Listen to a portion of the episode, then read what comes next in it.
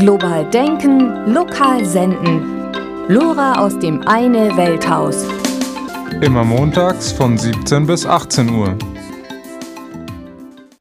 Hallo, wir beginnen mit den Nachrichten. Südafrika. Hohe Vergewaltigungsrate. Sexuelle Gewalt ist in Südafrika weit verbreitet, doch die nun bekannt gewordenen Ausmaße haben die Öffentlichkeit schockiert. Den vor zwei Wochen veröffentlichten Ergebnissen einer Studie des Medical Research Council zufolge gaben 27,6 Prozent der Befragten an, mindestens einmal eine Frau oder einen Mann vergewaltigt zu haben.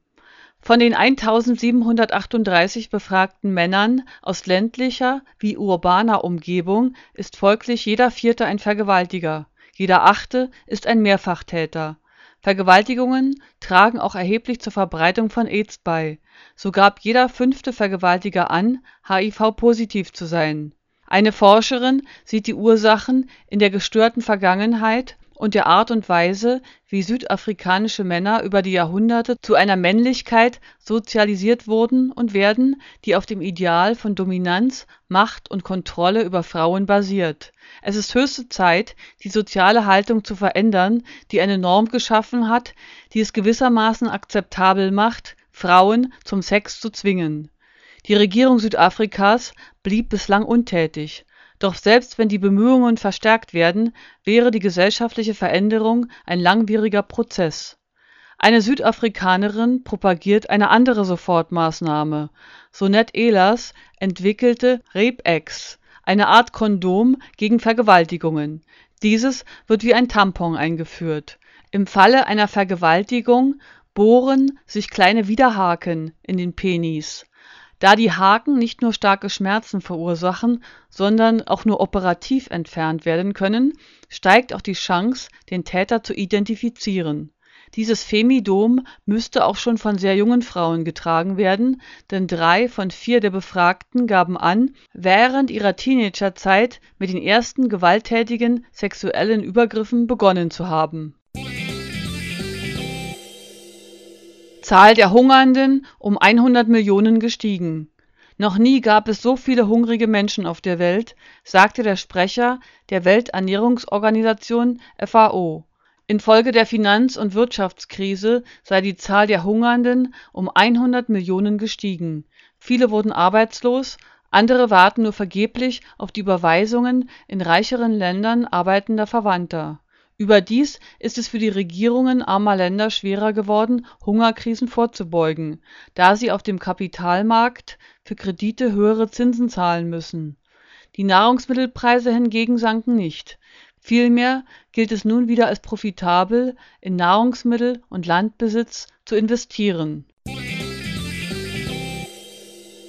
Nordirland Angriffe auf rumänische Menschen in Belfast leben 115 Rumäninnen. Diese waren am 17. Juni gezwungen, vor Angriffen aus ihren Häusern zu fliehen. Rechtsextremisten, unter anderem aus der britischen Organisation Combat 18, warfen Steine und schlugen Fenster ein. Viele Rumäninnen fanden Broschüren mit Auszügen aus Hitlers Mein Kampf in ihren Briefkästen Begleitet von der Polizei wurden die rumänischen Familien zunächst in einer Kirche untergebracht, später zogen sie in ein Sportzentrum um. Die Angriffe sind Teil einer rassistischen Kampagne, deren Ursache der Kommentator der Tageszeitung Guardian, Eamon McCann, in der Besessenheit der protestantischen Arbeiterklasse für ihre Identität und Interessen sieht mit dem Friedensprozess und dem Einzug der irisch-republikanischen Partei Sinn Fein in die Regierung verloren die Protestantinnen an Einfluss und Ansehen. McCann zufolge sind speziell die Jugendlichen die Verlierer der Veränderungen in Nordirland. Gegen mehrere Tatverdächtige im Alter zwischen 15 und 21 Jahren wird zurzeit vor Gericht verhandelt für die These, dass die rechten Protestantinnen sich neue Feinde gesucht haben, spricht auch die Statistik. Seit dem Beginn des Friedensprozesses im Jahr 1996 ist die Zahl der rassistischen Übergriffe um 450 Prozent gestiegen. Nur 14 der 115 Rumäninnen wollen in Belfast bleiben.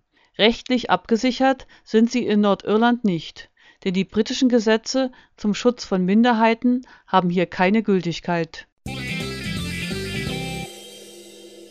Deutschland Atomkraftwerk Krümmel steht bereit.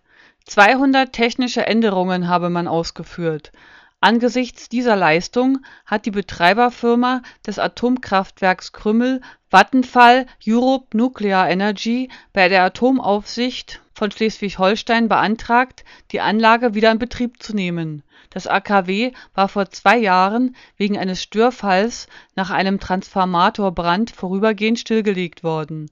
Zudem ist die Anzahl der Krebserkrankungen von Kindern nach Angaben von Ärzteorganisationen in der Nähe des Reaktors auffällig hoch die Entscheidung über den Antrag sei aber eher eine Sache von Tagen als von Wochen, sagte der Leiter der Abteilung Reaktorsicherheit im Sozialministerium. Großbritannien Fußballspielen ist strafbares antisoziales Verhalten. Der konservative Abgeordnete Thomas Elwood dachte sich wohl, Ordnung müsse sein. Wo kämen wir hin, wenn Jugendliche einfach so auf der Straße Fußball spielen? Tatsächlich wird dies in Großbritannien als strafbares antisoziales Verhalten gewertet. Der konservative Abgeordnete fotografierte am 20. Juni vier Übeltäter mit seinem Handy, die sich in Bournemouth des unerlaubten Ballspiels schuldig machten. Dann wollte er die Polizei rufen doch die auf Wahrung ihrer Privatsphäre bedachten Jugendlichen attackierten Elwood derart, dass er sich im Krankenhaus behandeln lassen musste. Letzte Meldung. Der Berliner Karottenmob. 400 begeisterte junge Menschen stellten sich am 13. Juni in Berlin-Kreuzberg während einer drei Stunden dauernden Aktion bei einem Spätkauf in die Schlange, um zu kaufen. Der Eigentümer hatte zuvor versprochen, 35 Prozent des Umsatzes in dieser Zeit in Energiesparmaßnahmen in seinem Laden zu investieren. Das kostet ihn nichts, macht aber einen verdammt guten Eindruck, denn die Taz war dabei.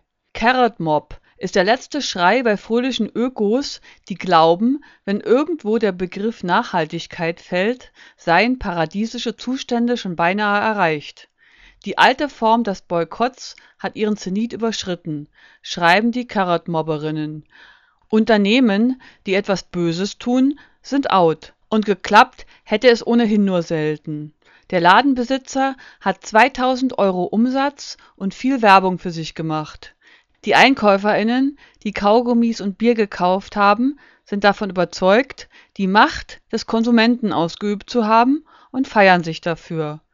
700 Euro stehen nunmehr für Energiesparmaßnahmen im Spätkauf zur Verfügung. Das macht zum Beispiel 50 bis 100 Energiesparlampen je nach Modell. So knüpft der Berliner Carrot Mob an den weltweiten Erfolg des Prinzips an, das vor einem Jahr in Kalifornien erfunden wurde Seither wurde der Unsinn außer in den USA auch schon einmal in Kanada, in Frankreich und in Finnland betrieben, wie eine Karte auf der englischen Seite der Möhrenfreundinnen zeigt